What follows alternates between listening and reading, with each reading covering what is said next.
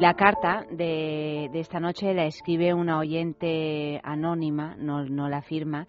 Dice en su correo electrónico que ha enviado que, bueno, que no suele ser oyente del programa de la noche, pero sí del programa Desde la Mañana de Federico, donde se ha enterado de este concurso de cartas y que le quería mm, dedicar una carta a Nikola Tesla, que fue el inventor de la corriente alterna y también de la radio de algún modo, a pesar de que me cuentan por ahí que eh, el inventor de la radio fue Marconi porque lo patentó antes que, que Nikola Tesla. Total, que nos enviaron una carta dedicada a este señor Tesla.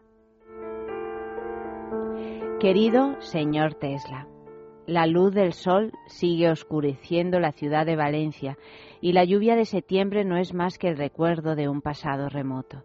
Ni siquiera puedo sentir la atracción hacia las montañas de la serranía de Cuenca en busca de preciados tesoros otoñales que se ocultan bajo las hojas de los pinos, esperando que la fría hoja de una navaja les libere de los gusanos de la muerte. Sin embargo, algo me ha estimulado a escribirle esta carta. Hace unos días escuché a través de unos de sus inventos la proposición de escribir cartas de amor. No, evidentemente no voy a preguntarle por sus sentimientos hacia las palomas heridas que cuidaba al final de su vida. Más bien relacioné instintivamente el amor con el magnetismo del cual usted es simplemente el maestro.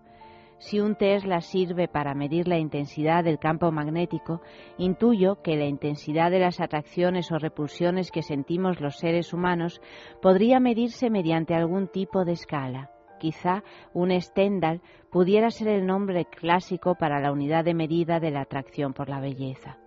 ¿Y la fuerza opuesta?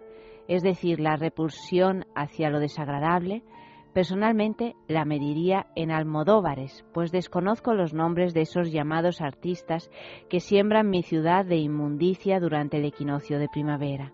En este punto me dirijo a cada uno de sus dos hemisferios cerebrales en constante enfrentamiento para que me iluminen en mi intento de entender las fuerzas que rodean a los seres humanos en los estados alterados de conciencia del fenómeno del enamoramiento fuerzas de las que hablaron los poetas, legos en física, pero que intuyeron ese mundo invisible que la luz nos oculta, Recuerdo a ese desdichado veronés atormentado por un amor difuso y contradictorio.